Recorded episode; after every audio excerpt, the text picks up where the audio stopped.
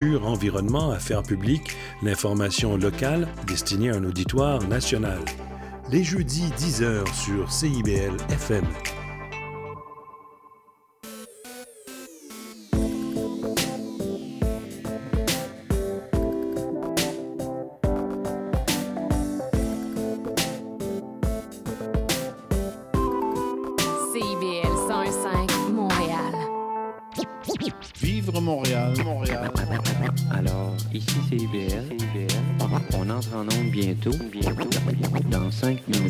CIBL 105 au cœur de Montréal.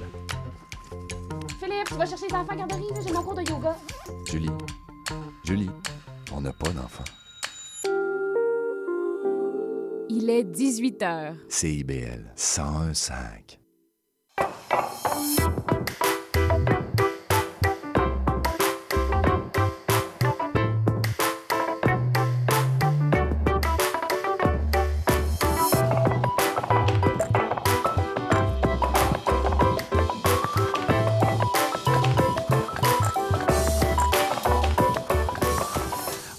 Mardi 24 octobre 2023. Bienvenue à Plaisir Gourmand.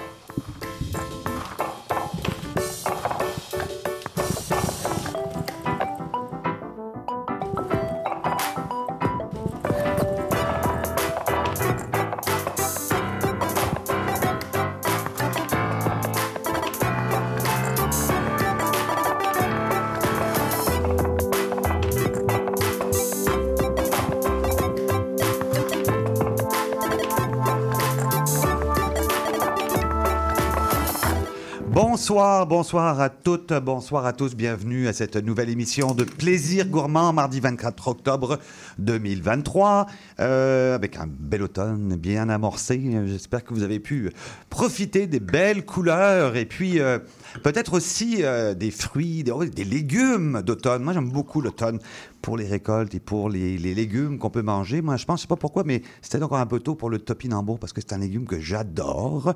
Hein, le petit goût d'artichaut là quand hein, Oui, c'est- moi aussi. ah, c'est bon, hein? Euh, et on va en parler justement en fin, en fin d'émission avec euh, Mathieu Valiquette qui vient juste de courir et d'arriver oui. dans Ah, le je suis venu en studio. vélo, J'ai un petit Salut! peu hein. chaud, mais heureusement, il fait un petit peu froid. Fait que Oui. ça, ça, ça, ça, s'équivale. Ça c'est- s'é- hein, ça Donc, s'équilibre. euh, oui, c'est ça. Je vais parler des légumes d'automne d'ailleurs, en fait. Ah. Puis tout parler des meilleurs au niveau nutritif. Parce Parfait. que le topinambour, c'est quand même un légume d'ici. Mais base. oui. OK. Ah ouais. Alors, c'est Romain Gruson que vous entendez, qui va être aussi avec euh, nous aujourd'hui à Plaisir Gourmand. On va passer euh, même le début de l'émission, vous allez voir, à parler des grands vins ou des vins, des nouveaux vins d'Espagne. Euh, il se passe beaucoup de choses en Espagne. Hein, euh, Absolument. Beaucoup de choses à découvrir. Alors, un petit tour en Espagne euh, en ce début d'émission. Pour euh, la deuxième demi-heure, euh, on a donc les légumes et les fruits avec euh, Mathieu Valiquette. On va aussi rencontrer le chef de la brasserie Galaxy, un restaurant, un voisin de chez nous, ici. Le brasserie Galaxy est situé en plein cœur de, euh, du quartier des spectacles, ici, jusqu'à côté de ce qui est d'habitude la patinoire d'hiver. Je ne sais pas comment on appelle ça le, quand c'est pas une patinoire, mais bon. Euh, brasserie Galaxy, donc, qui va nous présenter un peu son menu, son menu d'automne aussi. Guillaume Lepage sera avec nous en deuxième demi-heure. Et en deuxième demi-heure aussi, une, alors, une entrevue très intéressante. Écoutez-la, c'est vraiment euh, euh, très intéressant. C'est Bobby Grégoire qui était en Italie récemment et qui a rencontré euh, Yulia Pitienko, qui est de Slow Food Ukraine, et qui va nous parler de la biodiversité alimentaire en temps de guerre. C'est une chronique à écouter que, hum, que Bobby a réalisée pour nous, donc en deuxième demi-heure. Et puis, ben, on va aussi partir dans les Laurentides. Tiens, on va aller faire un petit tour euh, à côté de Tremblant. Il y a, on va parler un peu des restos fermes. Je ne sais pas si vous connaissez cette tendance. Bon, les tables champêtres, c'est rien de nouveau, mais il se passe beaucoup de choses dans l'univers des tables champêtres. Alors, on va parler avec Didier Lorty euh, de la maison de Soma, une euh, ferme-restaurant qui a ouvert cet été avec beaucoup, beaucoup d'ambition. Vous allez voir, donc on, va les, on va les avoir au téléphone, en fait, tout à l'heure. Mais pour commencer cette émission, donc, on va aller faire un petit tour en Espagne. Oui. Romain, Mais avant ça, on va prendre l'apéritif. il faut toujours commencer l'émission par l'apéro. Même Mathieu, d'ailleurs, on t'a Ok, servi. oui. Euh, on- et évidemment, Mathieu, euh, Romain va te présenter ce qu'on boit. Et évidemment, j'imagine que c'est un produit qu'on peut trouver à la SAQ. Oui. On va inviter, euh, les gens à- le trouver. euh, les bonnes SAQ. Pas les bonnes librairies, mais les bonnes SAQ Oui. près de chez vous. Alors Gilda, quand on, quand, quand on prépare l'édition, il me dit toujours qu'est-ce qu'on boit? Oui. Alors ce soir, on va boire un beau vin, un vin qui est ensoleillé, un vin qui vient du soleil. Hmm. On va parler des vins d'Espagne juste après. Oh, Et juste avant d'arriver en Espagne, quand on arrive euh, en, en Europe par Paris, par, euh, par la France, on passe dans Languedoc-Roussillon. Donc ici, on est dans l'appellation Saint-Chinian. On les connaît, les rouges? Là, on a 2% de blanc. Ça fait 2000 depuis 2004, on peut faire du blanc dans cette région-là. Enfin, Ah, parce que c'était pas possible d'en faire avant Avant 2004, non. Oh Et, euh, et donc, on a un blanc qui est fait sur des sols de schiste. Et ça, ça va être aussi quelque chose dont je vais vous parler tout à l'heure. Comment on peut faire des grands vins sur des sols aussi caillouteux, aussi chauds On sait qu'un- que le- le- sur des cailloux, la chaleur, elle se réverbère, elle, elle s'emmagasine. C'est pas facile de faire de la fraîcheur. Et donc ici, on a un cépage qui s'appelle la roussanne. Oh, le, oui. Le grand cépage du Rhône, Mhm. surtout du nord du Rhône, hein, pour l'Ermitage, le Creux-Hermitage. C'est Saint-Joseph 100% blanc. hein, Roussanne. Alors c'est hein, faut le 70% dire. Ah, roussanne avec 30% de grenache. mhm. Qui est Et très courant, très très courant dans le sud, Eh oui, évidemment. évidemment. hein. C'est le, le grenache, c'est le grand cépage du sud, surtout le sud-est. Et la roussanne, en fait, c'est un cépage qui est peu productif, qui est un peu dur à produire. C'est pour ça qu'on a tendance à l'arracher, parce que Ah, hein, oui. c'est dur de travailler fort. Bon, alors ceux qui sont vraiment passionnés, donc ici c'est la cave de Roquebrun, qui est euh, une cave coopérative de grande qualité à Saint-Chinian. Mhm. On est un peu plus dans la montagne, donc on sent bien la fraîcheur à travers ce vin-là, mais on sent aussi toute la richesse de la roussanne, qui, pour ceux qui connaissent un petit peu, est un cépage qui, se- qui ressemble un petit peu au vionnier, le vionnier du Qui est très très populaire en ce moment. Absolument. On voit beaucoup de vionniers maintenant. Mais la seule chose, c'est qu'avec le vionnier, on a un peu d'amertume en finale. Alors si tu goûtes le vin, hein, je vous invite, Mathieu, si tu veux goûter aussi. Oui. Euh, dans ce vin-là, on pourrait s'attendre à quelque chose qui est un petit peu lourd, alors qu'en fait, on a de la fraîcheur, on a des légères notes d'agrumes, Ouais. un petit peu écorce d'orange, puis on a surtout ce milieu de bouche un peu mellifère, hein, très riche, et surtout, on a très peu d'amertume en finale. C'est vrai, ça. Et Hein quand on parle de mellifère, hein, c'est ce petit côté hydromel, là, léger, léger, hein, qui nous rappelle euh, ce qu'on aime peut-être moins chez hydromel parce que c'est trop intense. Oui. Là, c'est tout en C'est légèreté. très délicat et donc en plus c'est assez floral. Et euh, comme aujourd'hui il fait un petit peu froid, là, moi j'ai euh, amené mon fils au soccer tout dimanche sous la pluie, 5 Ouais. degrés, c'était vraiment aïe. dur pour lui, mais aussi pour moi parce que moi je courais pas. Et donc je rêvais de boire ça. Et je pensais à des huîtres. Et en fait aujourd'hui, Ouais. je me dis des huîtres, oui, mais des huîtres à la Rockefeller. Voilà. Et- Hein hein, parce que cru, non, ça serait peut-être Ouais, un petit un peu, un euh, peu plus riche, un peu plus riche, un peu de sauce, un peu d'épices. Je pense que ça, ce serait vraiment Mm. Ouais. génial pour euh, notre, notre mardi soir ou un autre soirée de la semaine. J'aime bien. C'est une belle découverte. Euh, Merci Merci beaucoup du Saint-Chinian blanc. c'est moins de 20 dollars, c'est 19 dollars et En 65. plus. Ça s'appelle les fiefs d'Openac 2021. Fief d'Openac 2020. 2021. Pour celui-ci. Ah 2020. C'est pas grave. 2021 à la SAC, euh, mais en fait on a le 2020 en ce moment. Et puis donc, euh, un bon rapport qualité-prix, comme on dit. Exactement. Romain, euh, tu es donc professeur à l'Institut de tourisme et de riz du Québec. Oui. Et tu m'apprends aussi que tu es formateur agréé en vin d'Espagne. Exactamente. Eh oui, Exactamente, avec non. un bel accent espagnol. Alors, mais, mais je suis quand même Oui. curieux. Donc, bon, l'Espagne, euh, c'est un immense producteur de vin. hein, C'est en fait euh, le plus grand vignoble du monde. C'est le plus grand vignoble du monde en termes d'espace planté. mhm. Euh, la France ça serait le premier en valeur, c'est-à-dire que c'est eux qui font le plus d'argent avec leur vin. Et les Italiens, en termes de volume, à peu près deux années sur trois, c'est eux qui sont les premiers au monde. Donc en fait, France, Italie, Espagne, c'est les trois plus gros producteurs au monde. Oui. Point. Hein, on parle de la Chine, etc. C'est bien pour ça qu'on en voit autant dans les rayons de la Exactement. Et la seule chose avec l'Espagne, c'est qu'on a tendance à connaître les vins qui sont cheap, hein, pour parler. euh, euh, Bon marché, euh, ouais. Oui, bon marché. J'allais dire pour parler chinois. Alors qu'en fait, dans, quand on a un grand pays comme ça qui produit autant, c'est certain qu'il y a aussi des vins plus haut de gamme et Mhm. des vins de qualité. Parfois, les vins haut de gamme, c'est des vins qui sont faits pour copier certains styles. Hein. bon, par exemple, du Cabernet Sauvignon comme à Bordeaux, ou d'autres cépages internationaux comme le Chardonnay, qu'on connaît bien en Bourgogne, Ouais. ou des Pinots Noirs. Et ça, on va en trouver en Espagne. Donc, toujours un peu les mêmes références. Oui, hein, on ça. va aller chercher le, le luxe. Exactement. Alors que euh, pour les cépages qu'on appelle autochtones, indigènes, les cépages qui sont, Mhm. qui sont euh, de façon beaucoup plus ancienne euh, cultivés en Espagne, en fait, anciennement cultivés en Espagne, on avait tendance à plutôt à penser que c'était des vins un peu rustiques, un peu secondaire. Et depuis une vingtaine d'années, on a euh, une vingtaine, même trentaine d'années pour ceux qui connaissent les vins d'Espagne depuis plus longtemps, on a une résurgence de toute une gamme de vins comme ça qui, euh, euh, qui sont basés sur des cépages autochtones. Ça a commencé avec le Tempranillo dans la région de Ribera del Duero, notamment avec un producteur qui s'appelait la, la maison Pesquera, Alexandro Fernandez. Ça, c'était première grande révolution. Mais aujourd'hui, le Tempranillo est devenu quasiment un cépage international. Il y a comme une deuxième révolution aujourd'hui avec des cépages un peu moins connus. Mhm. Des cépages qu'on va appeler plus intelligents aussi. C'est-à-dire? C'est-à-dire que là, il fait très chaud. On a des sols de schiste et de granit. hein, ce Et on a même un réchauffement climatique Exactement. qui inquiète a- beaucoup des producteurs même on a, là-bas. un- on a des, des- des changements climatiques qui vont plutôt vers le chaud. Mhm. Mais l'Espagne a toujours été assez chaude quand même. Oui. Donc euh, un cépage comme le Tempranillo, en fait, euh, dans des régions un peu plus fraîches, comme certaines parties de la Rioja, ils vont, ils vont être plutôt bien adaptés, parce que c'est des régions assez modérées. Mais si on les plante, par exemple, dans ce qu'on appelle aujourd'hui le Rioja oriental, la partie orientale de la Rioja, peut-être que c'est trop chaud pour le, le Tempranillo. Là, on est au centre-est, là, c'est Oui, ça à peu près hein, exactement. de l'Espagne. Et, et, euh, le problème avec le Tempranillo, c'est qu'il va continuer à mûrir même quand il fait très chaud. Mhm. Alors que ces pages comme le Carignan ou le Grenache, ils vont arrêter la maturation. Ah oui. Hein, ils, vont se, ils vont se préserver pour un peu plus tard. Et c'est pour ça que euh, certains experts, donc nous, on a, pendant les formations, j'ai fait deux ans de formation pour devenir accrédité, pour avoir cette accréditation dont tu parles. Et donc, on a notamment eu des cours avec Ferran Santelles, qui est l'ancien sommelier du El Bouli, que tout le monde connaît, El Bouilly, Mhm. euh, en Restaurant. Exactement, c'est un Hautement renommé, euh, je crois cinq fois meilleur sommelier, meilleur restaurant du monde Oui. euh, pour le classement euh, dans le classement restaurant. Et donc lui nous disait oui alors euh, cépages intelligents euh, comme le grenache aujourd'hui c'est ça la nouvelle révolution, c'est ça qu'on va voir de plus en plus, mais pas le, forcément le grenache qui manque d'acidité, qui est un peu lourd ou, ou très simple. On va trouver du grenache qui va être qui va avoir la qualité des grands pinots noirs de Bourgogne. Et on ne connaît pas ça ici. Hein, on commence à entre- entreapercevoir différents types de vins sur la fraîcheur, notamment une région qui s'appelle Gredos. Juste avant de venir dans le métro, je regardais la SAQ, ce qu'on a. On n'a rien en ce moment Ah ouais, de cette hein. région-là. C'est assez proche de Madrid. Par contre, on va avoir des vins de Bierzo. Bierzo, c'est un peu plus au nord. C'est de l'autre côté, là, c'est la Castille Island qu'on appelle aussi euh, la vieille Castille, parce que c'est la première Castille qui a été récupérée par les, les, les rois chrétiens quand ils ont reconquis l'Espagne il y a quelques siècles, Mhm. hein, la Reconquista.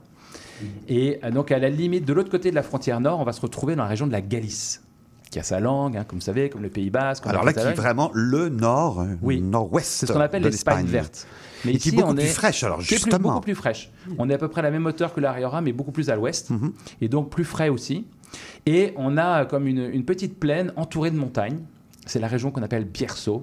Là-bas, on a un cépage incroyable qui s'appelle la Mencia, qui fait des vins fantastiques, qui ont à la fois la puissance de ce que nous on peut trouver dans les côtes rôties en France pour, de- pour euh, faire un lien avec euh, ce que- ceux qui connaissent les vins de France et la finesse en finale des grands pinots noirs de Bourgogne. Wow.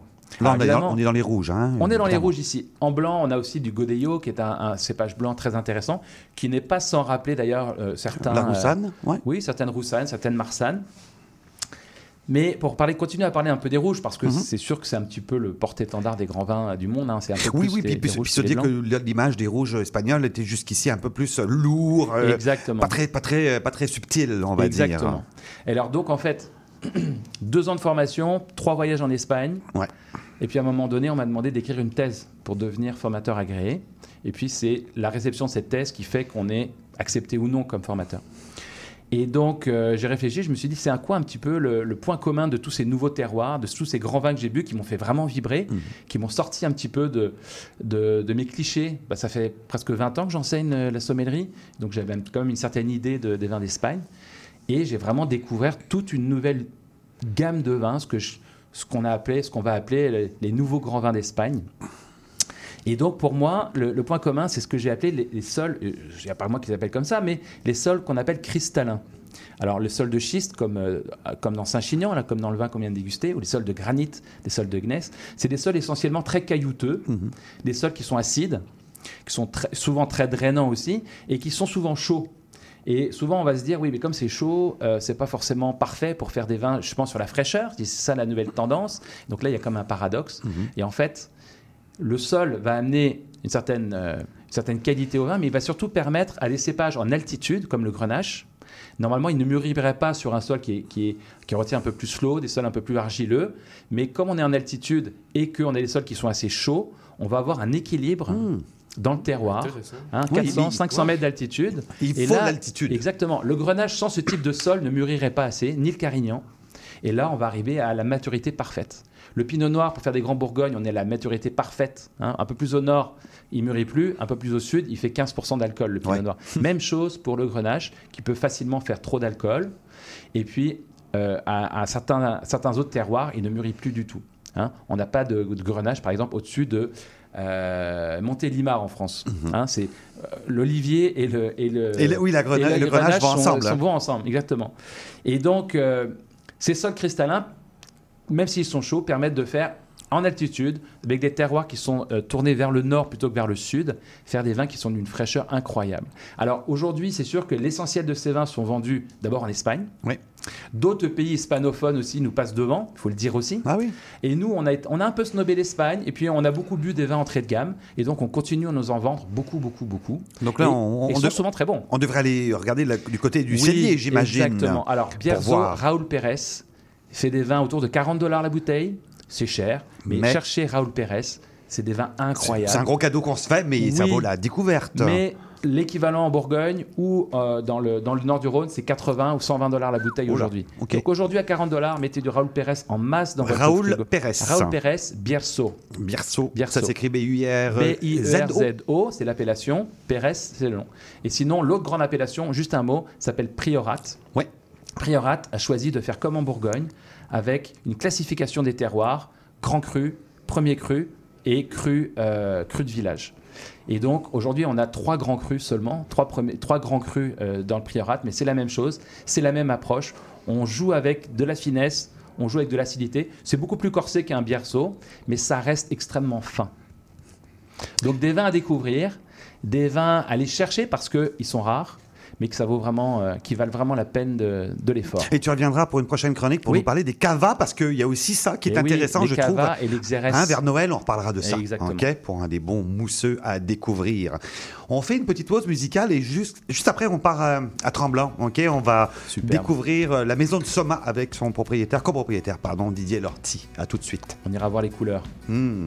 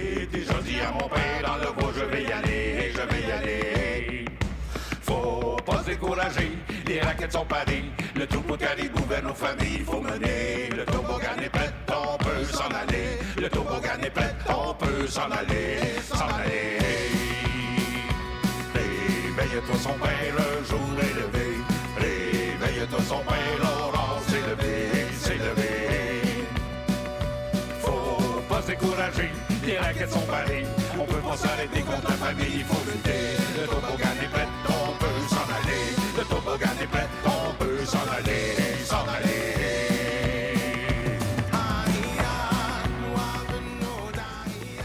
Plaisir gourmand à l'antenne de CIBL. Euh, on continue cette émission, évidemment, euh, tout en plaisir, vous le savez bien. Et puis, on va prendre la direction de Tremblant, en fait, Mont du Mont-Tremblant, de la région, dans cette magnifique région euh, des Laurentides.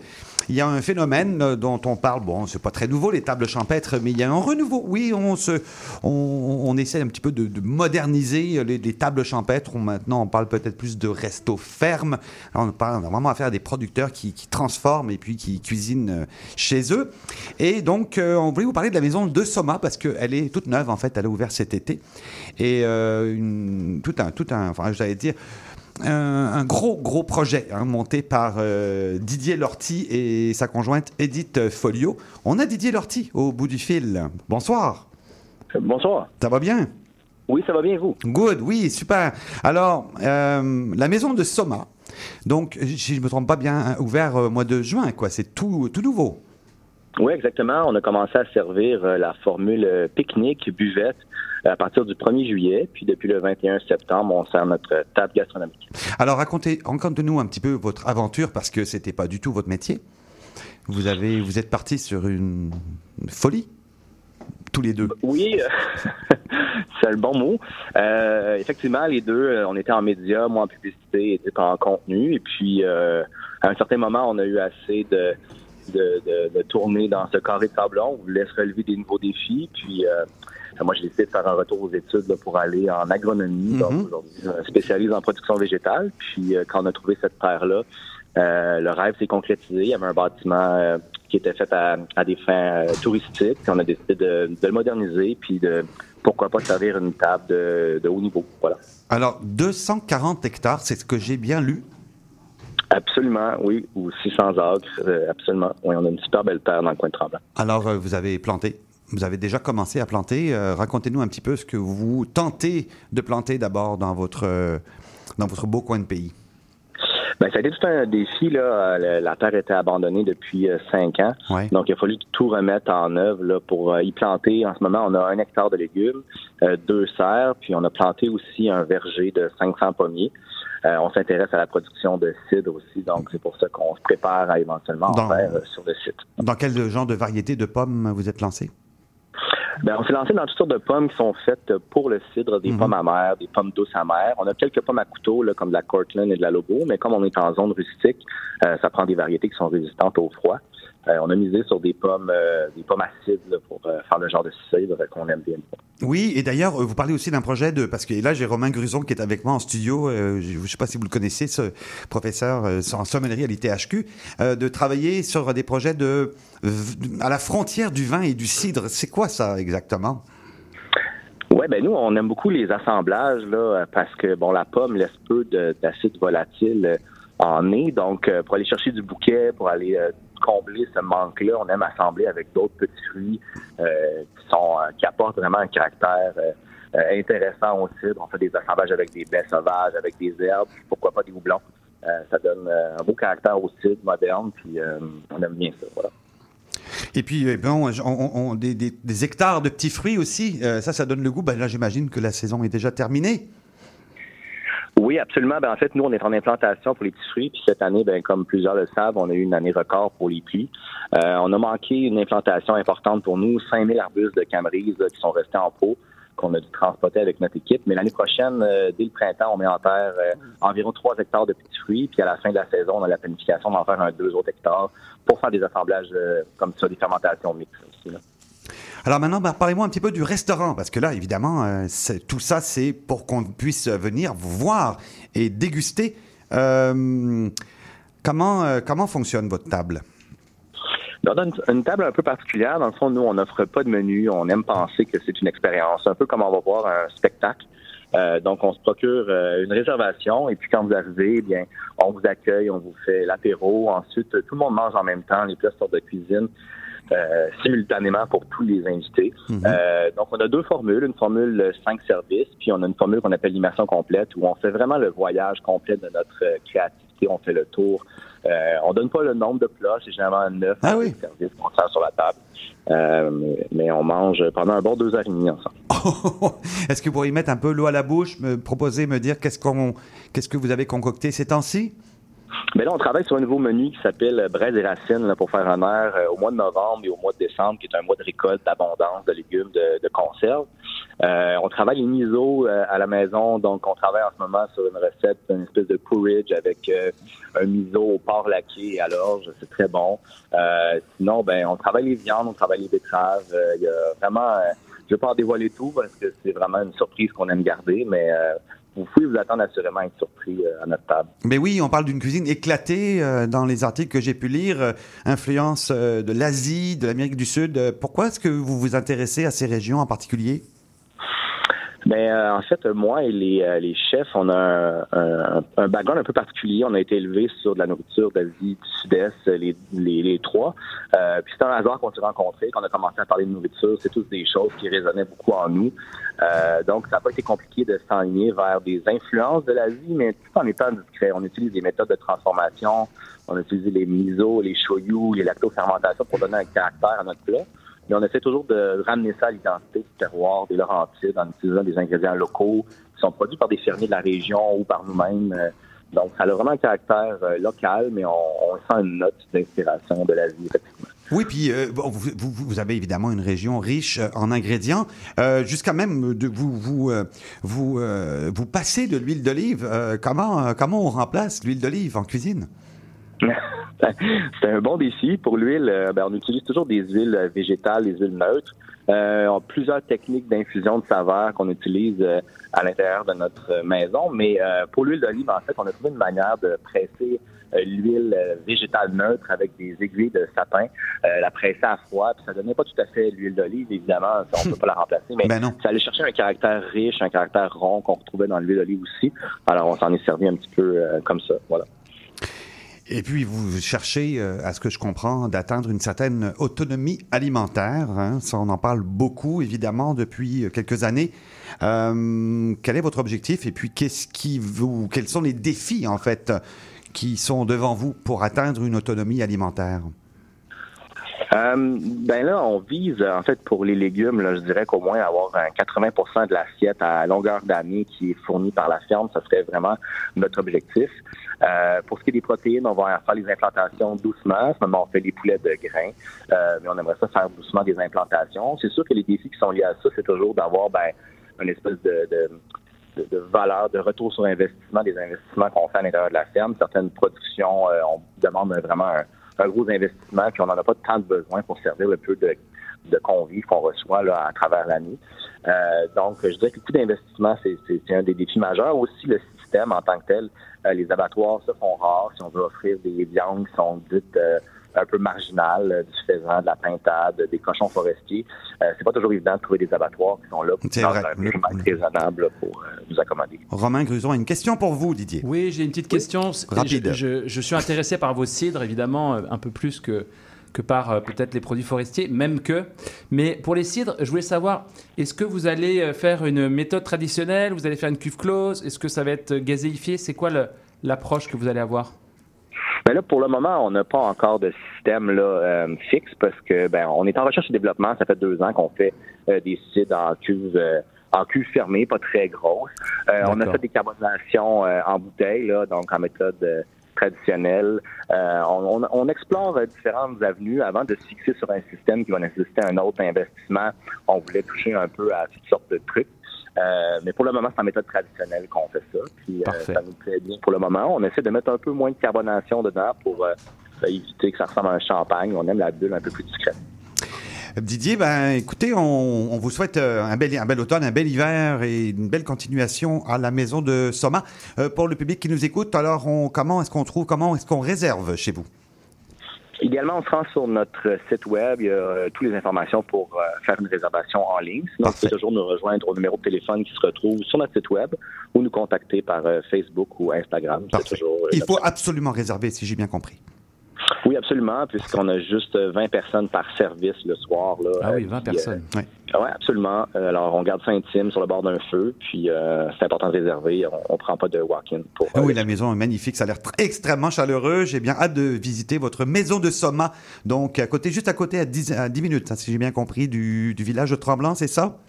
Oui, absolument. euh, de la 117, euh, 5 minutes, euh, 10 minutes porte-à-porte de la montagne. Merci beaucoup Didier Lorty. Bon, Merci. merci beaucoup. Bonne continuation. Et euh, nous, on continue euh, après la pause. Donc, deuxième demi-heure, on va parler de biodiversité euh, alimentaire en Ukraine. On découvre la brasserie Galaxy, juste à côté de d'ici. Et on parle des légumes euh, hmm, du mois d'octobre avec Mathieu. À tout de suite. Les 4 et 5 novembre, le Salon national des animaux de compagnie vous attend au Stade olympique. Découvrez-y une impressionnante variété de chats, de chiens et d'animaux en tout genre, en plus de compétitions d'agilité et de spectacles de la Flying Team. Le rendez-vous incontournable pour la famille. Détails au snac.ca. Qu'est-ce que tu fais mardi soir?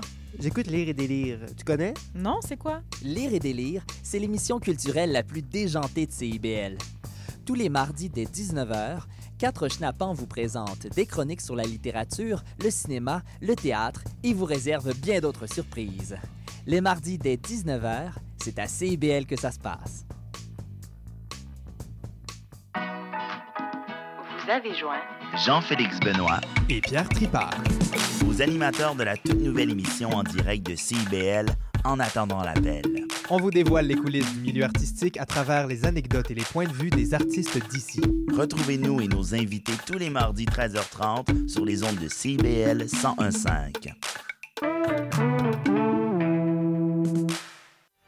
Spraynet et Spandex, tous les hits des années 80. Wow, wow, qu'est-ce que c'est ça? Ben, c'est pour annoncer ton émission. Mais non, je ferai pas jouer des hits. Je vais faire découvrir d'excellentes chansons qui ont pas ou très peu joué à la radio à l'époque. D'ailleurs, tu devrais aimer ça, je pense. OK, reste en ligne pour la chance de gagner un voyage à Vegas avec Kat de tes chums. Eh, bo boy! Spraynet et Spandex les mardis de 16h à 18h et en rediffusion les samedis de 21h à 23h sur CIBL 101.5. FM. CIBL. Avant de t'écrire que j'avais besoin de toi, que j'avais besoin de toi. J'ai pensé pleurer, j'ai pensé pleurer, mais j'ai pas fait ça. Mais la, douce voix de Salomé Leclerc, on, s'excuse euh, parce que on est à plaisir gourmand ici à CIBL 101,5 euh, chaque euh, mardi 18h. On continue cette émission absolument gourmande. Moi, j'ai deux petits plats là devant moi. Je, je jette des yeux là-dessus. J'ai hâte de voir ce qu'il y a là-dedans parce qu'on va recevoir dans quelques minutes Guillaume Lepage, le chef de la brasserie Galaxy. Vous allez découvrir cette belle brasserie moi, que, j'ai déjà eu l'occasion de, fréquenter à quelques reprises euh, au cœur de la place des Arts. Belle déco, hein, vraiment. On va en reparler euh, dans quelques minutes. Mais avant, on va partir enfin, pour l'Italie pour l'Ukraine, en fait. C'est Bobby Grégoire, vous, savez, hein, notre chroniqueur, qui s'intéresse beaucoup euh, à la biodiversité, à l'agriculture durable, à tous les enjeux agroalimentaires. Et il était euh, pour Slow Food en Italie récemment. Il a rencontré Yulia Pitienko de Slow Food Kiev, Slow Food Ukraine. Et dans cette rencontre que vous allez écouter à l'instant, on parle de biodiversité alimentaire en temps de guerre. Je suis Julia, Julie Pitenko, le leader de, la, de Slow Food Ukraine. La mise en bouche.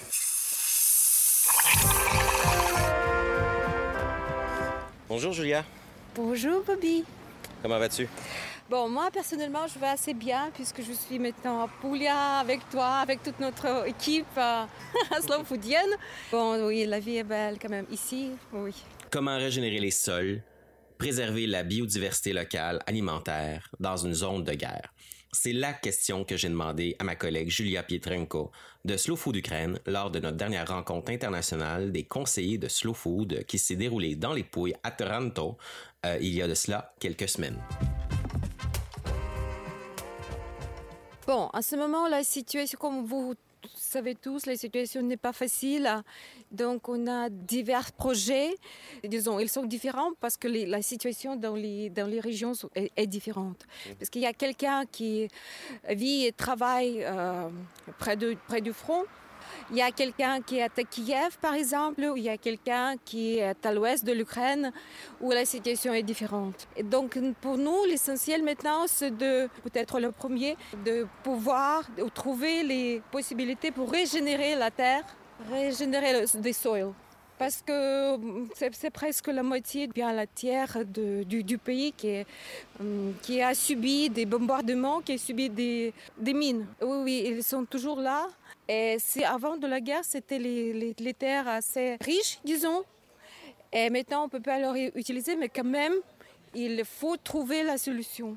Les savants, la- la- notre réseau de permaculture, le slow food, nous tous unissons nos, nos- nos efforts pour trouver la solution. On a fait le laboratoire puisque, vous voyez, c'est maintenant, comme j'ai déjà dit, euh, que l'Ukraine, c'est comme le laboratoire de le changement de- du climat.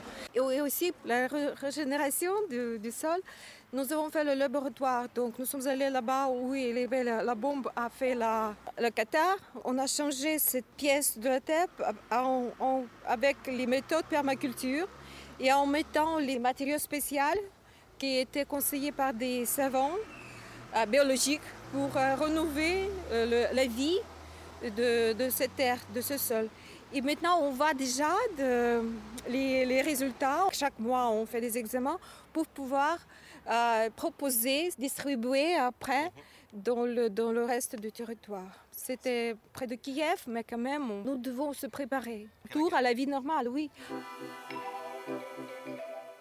Et l'autre, risque chez nous, le, le danger, c'est que vu qu'on n'a plus la, la tiers de, de, la terre, ça veut dire que ce qui reste sera intensivement travaillé par les grandes multinations. C'est Bayer et. La multinationale mentionnée par Julia ici, c'est Bayer Monsanto. Et oui, ils sont en train de faire un effort monumental pour fournir des semences OGM et autres qui ne sont pas adaptées au détriment des variétés locales et de la biodiversité et de la tradition de l'Ukraine pour faire mainmise. Évidemment, il n'y a rien de mieux qu'une guerre pour après ça remplacer tout et dominer un nouveau marché. de garder notre biodiversité alimentaire. Donc c'est pour ça que nous continuons nos, travaux en cette direction. Parce que même maintenant, ils distribuent les, semences euh, gratuit- gratuitement à nos, à fermiers. Pour pouvoir résister, nous avons créé la, euh, chaîne de, gardiens de semences et on fait les trainings pour eux. Là, on peut commencer par le grain. Le grain qui s'appelait Galichanka, yes, qui est arrivé euh, d'Amérique, au Canada. Et on dit que cette Galichanka pouvait être la base pour, les grains canadiens. Ce que je me suis rendu compte en parlant avec Julia, c'est que la variété de blé traditionnelle ukrainienne qu'elle me parle est en fait descendante du Red Fife, un blé rouge canadien qui date d'il y a plus d'un siècle et demi et qu'avec des projets Slow on a réussi à sauvegarder. En ce moment, on est en train de monter un projet pour collecter des semences de blé Red Five dans le but de les envoyer en Ukraine pour qu'ils puissent avoir accès à des semences plus proches des variétés traditionnelles de blé et qui ressemblent au goût qu'ils connaissent plutôt que de devoir accepter les yeux fermés des semences OGM et d'autres blés industriels traditionnelle moderne qui n'ont aucun rapport avec leur culture alimentaire et qui est surtout à l'encontre de la préservation de leur biodiversité. Let's do them! Ensemble! Voilà. Merci. Super. Merci beaucoup, Julia. Merci beaucoup à toi et merci beaucoup à tous tes écouteurs. Slava Ukraini, Slava. Et à tous, les, à tous les Canadiens, je sais bien comment, comment, comment vous nous su- supportez avec vos cœurs, avec les actions, enfin, financement. C'est très, très, très important pour nous. Merci beaucoup. Merci à toi. Дуже дякую.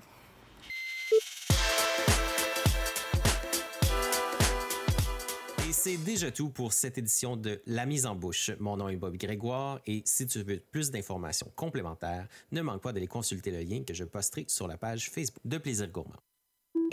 On, va pas manquer ça. Merci beaucoup, Bobby, de cette euh, très intéressante rencontre avec Yu- Yu- Yulia pardon, Pitienko de Slow Food Kiev, Ukraine. Oui, on fait un peu de politique aussi des fois dans cette émission. Et pourquoi pas hein, On parle d'alimentation. Tout est politique. Tout est politique et l'alimentation, euh, c'est très politique aussi. Et là, alors là, excusez parce que là, on est déphasé par, euh, par ce petit voyage en Ukraine. On revient à Montréal et là, on s'en va même juste à côté d'ici. Écoute, c'est à deux minutes à pied. Euh, Il y a une brasserie qui s'appelle Galaxy. D'ailleurs, pourquoi Galaxy, euh, Guillaume? Est-ce que tu sais pourquoi? Bonne, euh, bonne question, Ouais. en fait. Euh, pour être 100% dans l'honnêteté, jusqu'à euh, j'ai envie de dire, 15 minutes avant le dépôt légal euh, du nom des restaurants. Euh, personne n'avait aucune idée comment ça allait s'appeler, ce restaurant-là. Et le nom Galaxy est venu vraiment vrai. euh, au, au-delà. Je veux dire, il y a plusieurs actionnaires dans le restaurant, donc Uh-huh. euh, euh, plusieurs, euh, plusieurs avaient leur point de vue, en fait, des listes de noms interminables. Et euh, un jour, il a fallu déposer un nom pour le, le- le- les relations publiques, dans le fond, du quartier des spectacles. Ouais. Et, Rapprochez-vous un tout petit peu du micro oui, pour donc, vous euh, entendre bien. C'est bon. parfait. Donc, pour les relations publiques du quartier des spectacles. Et. Dans le fond, le, le- la personne qui était là à ce moment-là a eu le goût de l'appeler le Galaxy. Le Galaxy. Donc, euh, le Galaxy it is. Puis on trouve que ça fait quand même bien avec euh, un peu le décor qu'on a au restaurant, Oui, euh, les, euh, lampes, les lampes qui ont l'air un peu de des vaisseaux Il faut, extraterrestres. il- et, il- faut souligner le très beau décor conçu alors par Thomas, alors je vais le dire, Sano, Xano, là je m'excuse de déformer son nom de famille parce que je n'ai pas vu comment on le prononce, mais c'est celui qui a, désigné, qui a dessiné aussi l'intérieur notamment du Majestic et du Mhm. Darling, là, parce que Mhm. Évidemment, euh, c'est aussi d'ailleurs un projet par les mêmes euh, propriétaires, non Oui, hein, absolument. c'est- Donc, il y a frères euh, Holder là-dessous. ouais, là. exactement. Donc, euh, il y a plusieurs propriétaires, dont euh, les frères Holder qui sont le projet. Les Et- machines à faire des restos, ces Oui, gens-là. il y en a, quel- il y en a quelques-uns quand même à Montréal. Et euh, la famille Bollé aussi, euh, oui. de l'Auberge Saint-Gabriel, euh, qui sont dans le projet aussi. Oh, vous avez déjà travaillé d'ailleurs. Exactement. À faire de la fondue euh, savoyarde. Oui, j'ai fait quelques fondues à l'auberge Saint-Gabriel. Donc, euh, oui, j'ai été chef pour eux euh, pendant quelques temps, dans le fond, euh, pendant quelques années. Euh, au niveau des banquets, dans le fond, euh, à l'auberge Saint-Gabriel, euh, il y a un restaurant et il y a plusieurs salles de réception aussi. Donc, euh, cuisine pour les salles de réception là-bas. Donc, j'ai un peu pris en charge les cuisines là-bas. Et euh, ils m'ont approché. Dans le fond, je travaillais ailleurs euh, quand le, il était dans le processus d'ouverture du Galaxy. Et euh, ils m'ont approché, dans le fond, quand il était à la recherche d'un chef. et j'ai décidé de- d'accepter une offre et the rest is history. Voilà et, vo- et voilà. Et alors, pour ceux qui ne situent pas tout à fait bien, donc, vous voyez l'esplanade tranquille, il y a la patinoire qui est là l'hiver. C'était aussi, c'était, magnifique. Il y a le bâtiment, donc, qui est un peu, un peu ouvert à tous. Il y a des bureaux, enfin, des, des, Oui, ben oui, des ben fond, endroits publics au-dessus hein, du restaurant où on peut Mhm. aller avec son travailler. C'est, un beau, c'est vraiment un beau bâtiment, ça, une Vraiment, initiative vraiment, de la vraiment. ville de Montréal. Mhm. Donc, euh, tu sais, un beau, euh, un beau bâtiment, dans le fond, un peu euh, dans l'esprit d'un espace de coworking, j'ai envie Oui, de vous dire. oui. Donc, tu sais, beaucoup de- d'espace pour travailler, mais aussi, tu sais, petit café qui est sur place, des, des, des couches pour aller euh, se reposer, jeux de société qu'ils peuvent avoir là-bas, et aussi des, euh, des salles locatives, dans le fond, pour euh, qui sont opérées et par le quartier des spectacles et par nous au restaurant. Donc, pour, tu sais, souper de Noël, événements corporatifs, euh, conférences, euh, tout un truc du genre. Dans le fond, nous, on fait du traiteur là, pour, euh, pour ces salles-là, en fait. Et puis j'ai remarqué aussi, bon, c'est l'endroit désigné quasiment pour les gens qui vont après voir un, un show, notamment au TNM en face ou autour. Vous, on peut arriver tôt, on peut être servi rapidement de façon à être à l'heure à son spectacle dans le quartier? Ben absolument, absolument. Ben, tu sais, j'ai envie de vous dire qu'un peu le, le, le pain et le beurre du Galaxy en ce moment, c'est vraiment euh, toute le, le- le- le- la fonte artistique qui est autour. Donc, Oui. euh, les, les différents théâtres, les salles de spectacle. Donc, euh, il y, y a une offre qui s'est beaucoup amenuisée avec les dernières années. Donc, vous- vous avez- vous vous remplacez un peu le bistrot du ben, TNM, Le hein. café du TNM a fermé, la, la brasserie T, le café en fait, vrai. Toute l'offre alimentaire un peu plus, je dirais pas haut de gamme, mais tu sais, les gens qui n'ont pas envie nécessairement d'aller manger à des restaurants de type brasserie sportive. Voilà. Euh, donc, euh, ces, ces gens-là n'avaient peut-être plus beaucoup d'options euh, dans le quartier. Donc, euh, on a un peu euh, repris le flambeau euh, à un moment, je pense, qui était euh, bien désigné. Et euh, donc, c'est ça, oui, on offre euh, un service assez rapide là, tu sais, pour les gens qui veulent venir euh, manger euh, une petite bouchée avant d'aller euh, dans leur pièce de théâtre ou leur spectacle de musique. Donc, euh, donc euh, oui, je pense que je pense que c'est une offre qui, est- cool là, dans, le, dans le quartier en ce moment-là. Alors brasserie, parce que vous avez une cuisine petit peu bistrot français quand même j'ai- épatant, c'est quoi la brasserie? J'ai envie de vous dire le, le côté brasserie. Donc, on est vraiment dans un décor de brasserie au restaurant. Euh, je pense que côté euh, nourriture, on déroge un petit Un peu, petit peu. euh, de la brasserie classique. Ah ben il y a des moules frites. il y a des moules frites sur le menu. On a, on a un beau burger. On a un tartare de bœuf sur le menu. Moi, personnellement, j'ai un, j'ai un background de cuisine qui est très dans un peu la, la, la cuisine québécoise, un peu actuelle, si vous Mhm. voulez. Donc, j'essaye un peu de- d'aller chercher de, de mon, de mon euh, passé là-dedans, de mes expériences que je connais là-dedans pour amener euh, une cuisine qui reste euh, abordable, qui est gourmande. On, cherche un peu ça souvent dans, dans la brasserie, gourmand, assez abordable, qui, pas trop de, pas trop de flafla, mais en gardant, un, un, euh, un esprit qui est autour du produit québécois, très saisonnier. Et, euh, Est-ce que euh, je peux poser une question? Bien sûr, Est-ce Romain. que, est-ce que par rapport à, à- à- au Molière de Mousseau qui a ouvert il n'y a pas extrêmement loin d'ici, Oui, cet été. hein. est-ce que vous êtes positionné ou est-ce que c'est euh, en fait euh, Qu'est-ce que vous voulez dire par bah, positionner bah, bah, Je sais pas. Moi, moi, il me semble que c'est c'est très brasserie à la française, très classique parce que j'ai j'ai été. Et surtout, le Molière est très, très brasserie française. Alors, même, Voilà, j'allais dire de façon. euh, Et puis même les serveurs sont français et tout. Mhm. Et, je n'ai pas encore été chez vous, mais je connaissais bien le café du TNM pour y avoir travaillé il y a quelques années, qui était aussi une brasserie un petit peu de type français. Est-ce qu'on est dans cette ligne-là On, plus- déroge, on déroge quand même beaucoup de, Ah. Oui, de la hein, brasserie classique. Là, Ouais. euh, tu sais, de- pour moi aussi, je suis allé manger au Molière, place que j'adore d'ailleurs, euh, des, des amis de la famille, là, euh, si on peut dire. Bien sûr. Mais euh, des l'esprit peut rester un peu le même, mais euh, on est beaucoup moins euh, fermé dans les carcans peut-être de la cuisine traditionnelle française. Quoique un peu, tu sais, je veux dire, tout ce qui est euh, un peu gastronomie québécoise retient beaucoup ses bases de la gastronomie française. Mais je pense qu'il y a moyen d'aller euh, s'amuser un peu là-dedans puis de, de casser un peu Faire les des codes, là, interprétations. en fait. Exactement. Ouais, là. d'accord. D'ailleurs, vous avez réinterprété. Alors là, vous êtes arrivé avec deux plats euh, que vous m'avez présentés juste avant euh, qu'on commence l'entrevue.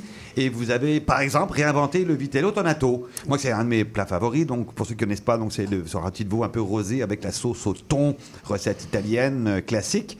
Présentez-nous un petit peu le, parce que c'est le nouveau menu. Euh, depuis la semaine passée, Euh, qu'est-ce qu'on trouve dans le néo vitello tonato de Guillaume dans le niveau, euh, dans le nouveau Vitello Tonato. Donc, on a un peu. Et qu'on va goûter aussi en même temps. Je vous invite, Guillaume. Ben oui, ben oui, mais on a des petits ustensiles pour tout le monde. Mathieu, si vous pardon, avez goûter, réaction directe. Donc, on a en fait, oui, un peu interprétation du Vitello Tonato. On est allé bien sûr base de mayonnaise au thon, donc un beau thon de la côte est américaine, pêché pas très loin de Boston, thon albacore. Euh, montée de mayonnaise avec ça. Donc, à place d'aller avec le filet de veau, on est allé avec euh, le filet de porc. Donc, euh, une viande qui est un petit peu plus abordable. On a du très, très beau porc au Québec Ben aussi, oui. qui est rarement mis en valeur dans les restaurants euh, pour avoir euh, essayé plus souvent de mettre euh, du porc à la carte d'un restaurant. Très difficile à mettre parce que le porc est très associé à une viande que les gens mangent Bon à la marché. maison. Ben, bon marché. Bon Oui. marché. On mange à la maison, sans fait. Donc, pourquoi en acheter Bonne- au restaurant? Donc, bonne idée de le transformer comme ça. Donc, de, de- euh, de un petit, Ouais. euh, un petit coup de jeunesse un Romain? peu. Avec le radis, ça donne aussi une, une petite note un peu, je sais pas, presque asiatique, je trouve. Un peu, ben, tu sais, un petit poivré, un peu, un petit. Un, petit peu d'acidité aussi, un peu de piquant, hein? un peu dedans. Donc, on est venu euh, déposer là-dessus une petite salade de palourde euh, avec un peu de citron confit à l'intérieur. C'est le Portugal qui, qui, qui- qui Exactement. rencontre l'Italie Oui, avec le port du Donc, Québec. Le euh. palourde qu'on connaît, euh, des petits câbles frits sur le dessus pour amener euh, et acidité et texture, euh, et euh, des petits radis, des oignons marinés. il, nous, il nous reste peu de temps. euh, Gui- Guillaume, ça va vite. puis ça a l'air- Alors, le deuxième plat que vous nous avez amené, que les gens peuvent aller déguster à votre Donc, euh, galaxie. je vous ai apporté ici donc une mozzarella, donc un mozzarella de chez Flouco, qui est une petite ferme québécoise qui élève des bufflons. Donc, euh, la mozzarella qui est servie tiède au restaurant, euh, servie sur une purée d'oignon qui est euh, brûlée et fumée, très onctueuse, très complexe en saveur. Petite vinaigrette tiède sur le dessus à base d'oignons perles Mm. et de pommes. Un peu de pommes à cru. euh, des croutons de pain qu'on est venu euh, brûler sur euh, la plancha et euh, par la suite rôti au beurre. Ça rappelle le- la toast qu'on mange au chalet euh, brûlé sur le feu de bois. Petit souvenir d'enfance pour moi. Bel équilibre, sur le dessus, avec la pomme, là. là, Donc un peu le sucre, l'acidité. donc on est allé vraiment, tu sais, un petit peu plus de fraîcheur avec le premier plat, mais c'est l'automne, donc on essaie d'apporter une belle gourmandise dans le fond là, dans notre nouveau menu. Parfait, Guillaume. Et puis le, le petit Saint-Chinian blanc là, de Romain, Écoute, là, ça va très avec bien le porc aussi. c'est hein, là. C'est pas mal hein, comme Oui, petit mariage. Comment on se dit toujours on boit un rouge avec ça Ben non, il y a du blanc, hein, il y a des bons blancs qui vont aussi avec ces petits plats-là. Merci Guillaume. Ah ben, écoutez, ça fait plaisir. On va aller découvrir reçu la, la- aujourd'hui, la- euh. la brasserie Galaxy, donc euh, Place des Arts. J'imagine qu'il y a un site web pour aller voir Absolument, tout le galaxybrasserie.com euh, pour les Voilà. réservations. Vous êtes ouvert tous les jours? 6 jours, 6 midi, 6 soirs par semaine. Fermé les lundis. C'est le lundi. Ouais. Vacances. Très bien. Congé pour tout le monde le lundi, parce qu'il faut que ça roule quand même. Ça roule, hein. C'est bien ça. On va finir l'émission oh, ben, encore avec un petit peu d'appétit, là, parce que. Oui, hein, oui. Mathieu, Fruits et légumes d'automne. Oui, Quand mais- on pense à ça, là, on pense à quoi? Ben, les courges, ben, les- les pommes, pommes, c'est les euh, canneberges, même la sauce aux canneberges, tout Je ce qui parlais, des- accompagne. je parlais des mm, topinambours, Oui, euh, mais ça c'est plus c'est tard, ça. là, c'est novembre. Tout ce qui accompagne en euh, fait euh, notre euh, tous les légumes racines. grâce, en fait. Donc, oui, les châtaignes moi, aussi. Personne ne mange ça ici, mais c'est bon les C'est châtaignes. bon des châtaignes, hein? Bah oui. Mm, mais il n'y en a pas beaucoup, malheureusement. Pas beaucoup. Il faut les importer. Enfin bon, Mais moi, je voulais pas vous parler de ça. Je voulais sortir un peu des sentiers battus, puis regarder même à l'international. Donc, les fruits et légumes qui sont de saison en automne à l'extérieur du Québec, de l'Amérique du Nord. Euh, premièrement, j'ai choisi la pomme grenade. Euh, donc, leur récolte, elle se fait normalement entre les mois de septembre et novembre euh, dans des régions chaudes telles que la Californie, mais aussi autour de la Méditerranée, donc Espagne, Turquie et Grèce. Euh, c'est aussi un fruit qui est vraiment très utilisé dans, les, euh, dans la cuisine dans cette région-là du monde euh, depuis super longtemps. Mais pourquoi est-ce qu'on devrait manger l'automne des pommes grenades? Ben, c'est simple, c'est, à peu, c'est le roi des antioxydants, les pommes Mhm. grenades pour de vrai. Euh, il comporte des punicalagines. C'est un antioxydant qui est trois fois plus fort que les antioxydants C'est pas un gros retrouve. mot, hein. Non, Ouais, ça- les punicalagines. mais- ouais, non, c'est ça, j'ai, mal à la langue juste à le dire. mais c'est ça, trois fois plus puissant les, plus- ben, euh, ou euh, efficace les punicalagines que les an- antioxydants retrouvés dans le vin rouge et dans le thé. Euh, sauf que le problème avec les punicalagines, c'est que euh, la bioavailability, je sais pas Ouais. comment on dit en anglais, c'est, difficile pour le corps de tout procès, de transformer ça et de digérer. Mais c'est excellent pour la santé. Euh, et aussi, il faut se rappeler que les antioxydants, de façon générale, c'est super bon pour prévenir de nombreuses conditions médicales, telles que les problèmes cardiaques et les niveaux élevés de cholestérol, bien sûr. Biodisponibilité, merci. Biodisponibilité, exactement.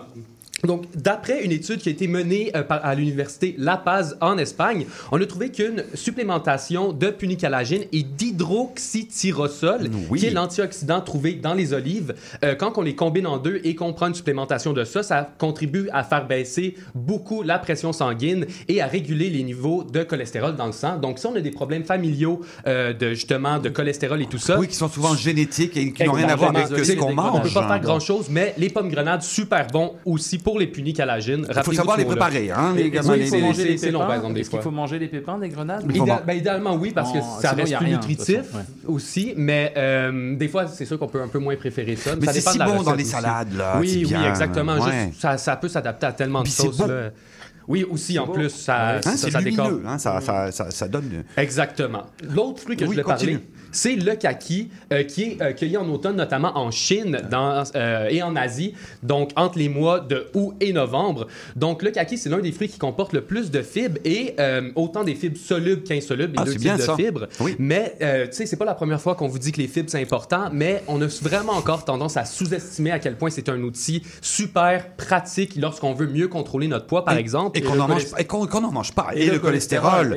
Et, on le n'en mange pas assez de fibres naturelles. Oui. Exactement. Donc, oui, les- c'est vrai, comment? le cholestérol. Le maudit cholestérol. Les fibres solubles, euh, par exemple, elles, ce qu'ils vont faire, c'est qu'ils vont se mélanger à l'eau dans l'estomac. Ils vont absorber les glucides. Donc, Et les gras- va- et les gras, non? Et les gras aussi, c'est ça. Fait que dans, après ça, quand ça va aller dans le corps, dans le sang, Mais ça pas va le être- bon vin. Ça va être beaucoup plus stable. Ça va, ça va tout euh, disperser les glucides et les gras beaucoup plus lentement. Donc, on a un, ni- un niveau de- euh, des, des- des marqueurs dans le sang qui sont beaucoup plus stables. Donc, voilà, les kakis, c'est super bon à cause justement des, euh, des fibres. Finalement, je voulais par- vous parler de la bêta-carde, qui est un légume qui est assez connu, qui est de la même famille que les betteraves.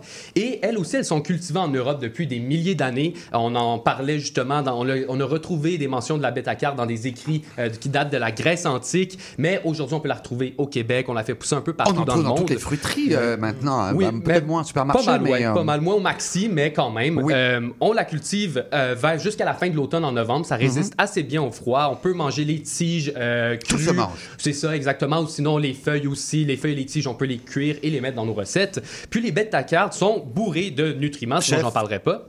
Ça vous t'inspire un petit peu, la bêta-carde? Eh ben, la garde n'est pas mon légume préféré. Mais- vous c'est bon. C'est bon pour la euh, santé, C'est un légume qui, euh, qui est magnifique par sa couleur, Oui. qui a un jeu de texture aussi, tu sais, entre la feuille et la tige. Ce qu'on aime beaucoup, dans le fond, de quand, euh, vers la fin de l'été, vers la fin de l'été, Oui. exactement, début de l'automne, la bêta-carde, ça nous met un petit peu de couleur qu'on trouve qu'on manque des fois à ce Il y, a beaucoup de, moment-là. il y a beaucoup de recettes italiennes, hein, je pense, avec la bêta-carde. Fort possible. Moins dans- moins mon champ les d'expertise. Italiens adorent la mais- mertume, mais c'est pas. Comme les les rapini. La betterave épinard, hein, c'est Ouais. son autre nom. hein. Ok.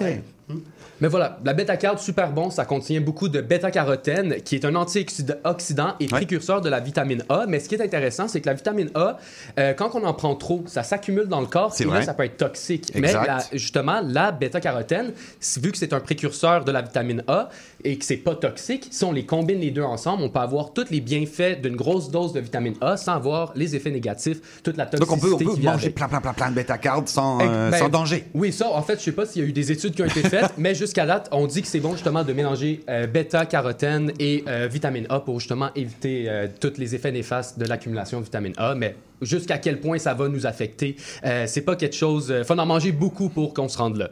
Euh, ce qui est aussi pratique avec la bêta-carotène, c'est que euh, c'est bon pour les yeux. Donc, il y a des études qui ont montré Comme les carottes. Exactement. Ça permet de diminuer euh, la dégénérescence des yeux de près de 35 Mais c'est sérieux, hein, c'est vrai. c'est vraiment, oui, c'est ça, 35 quand même, moins de dégénérescence des yeux, pardon. Euh, c'est pas rien. Ça, manger de la bêta-carde, c'est bon pour vous. Donc euh, voilà, durant l'automne, n'hésitez pas à manger ces trois. euh, Mais j'aime bien, moi. Alors, donc en résumé, bêta-carde. Oui, euh, kaki, et les autres. Et la pomme grenade. Exactement, pomme grenade. La pomme grenade, c'est très joli sur les C'est salades. aussi des aliments qui sont très colorés. Fait que Oui, ça rajoute de la couleur. 5 aux fruits et légumes par jour, ça reste, même si on n'en parle plus. Mais hein, oui, mais bien quelque sûr. Ah, selon- c'est minimum, honnêtement, Mais, comme dit Mathieu, il faut s'inspirer de ses couleurs aussi. Oui, hein, parce exact, que c'est ça. Une assiette colorée, Exact. normalement, est une assiette santé. Là, je vais faire le, un, beau, un, beau, un beau nouveau slogan. Parce que la pour, courge, c'est euh, orange, la, la carotte aussi, ça demande un peu de verdure, un peu de ça. On mange avec les yeux avant de manger avec la bouche aussi. Ah, hein. le, le chef a toujours raison, et c'est exact. Et euh, bah écoutez, merci beaucoup, merci beaucoup Mathieu. Je suis plaisir. content de te revoir parce qu'on s'était pas Ouais, vu depuis. euh, ouais, mon grand retour. Bah oui, ton grand retour. Alors euh, continue de nous informer comme ça sur la bouffe nutritive, bonne pour la santé. On aime ça. Tu, tu reviens régulièrement à l'émission et ça fait super plaisir. Bon, merci beaucoup Mathieu d'être venu à l'émission. Merci. Merci Guillaume Lepage de Galaxy Bistro. Euh, je voulais, bon, ben écoutez, hein, c'est à la place des Arts. Vous venez voir l'esplanade tranquille. Vous allez voir ce beau petit resto qui fait le coin de la rue Sainte-Catherine.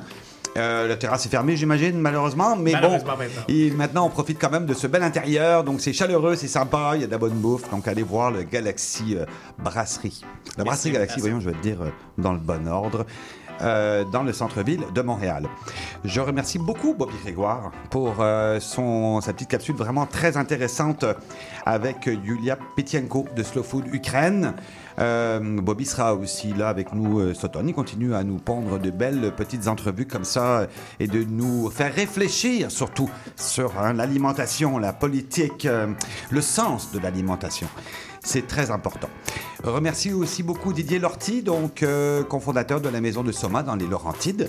Euh, une belle, un beau restaurant ferme là, à aller visiter, euh, aller réserver sur leur site et d'aller visiter dans le coin de Tremblant.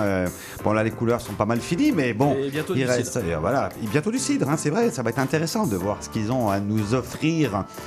Euh, là-bas. Et puis merci Romain. avec plaisir. Euh, donc euh, petit euh, beau voyage en Espagne. On va aller voir un peu dans la section cellier, hein, c'est ça, Exact. des vins espagnols pour voir autre on chose un petit peu. On en hein. parlera dans notre chronique. Oui, de cava, moi j'ai hâte avec les mousseux. On va s'en reparler bientôt Noël, bientôt les festivités. Merci beaucoup évidemment à Sébastien Leblanc à la mise en onde, toujours fidèle et toujours efficace. Et puis ben, la semaine prochaine, c'est encore moi qui suis de retour. On va fêter les championnats culinaires canadiens avec euh, dans cette émission notamment, ça se déroule la semaine prochaine. Et d'ici là, ben, je vous souhaite évidemment un excellent appétit. À bientôt.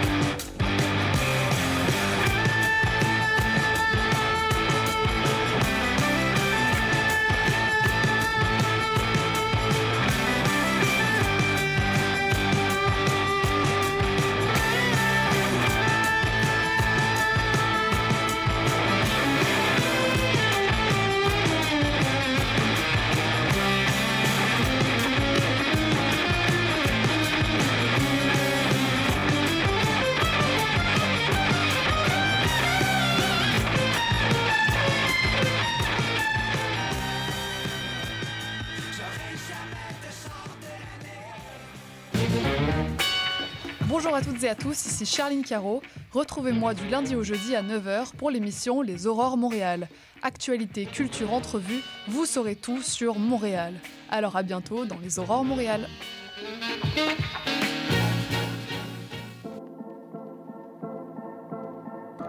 L'éducation vous intéresse?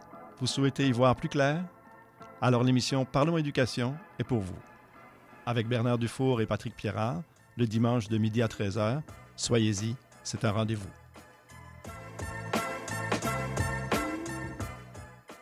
CIBL.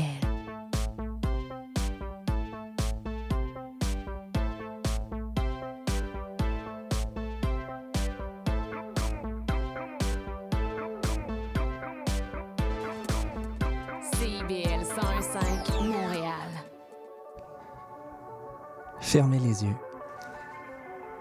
Prenez une grande respiration. Il s'agit d'un voyage intergalactique dans les plus fins fonds du cosmos de votre arrière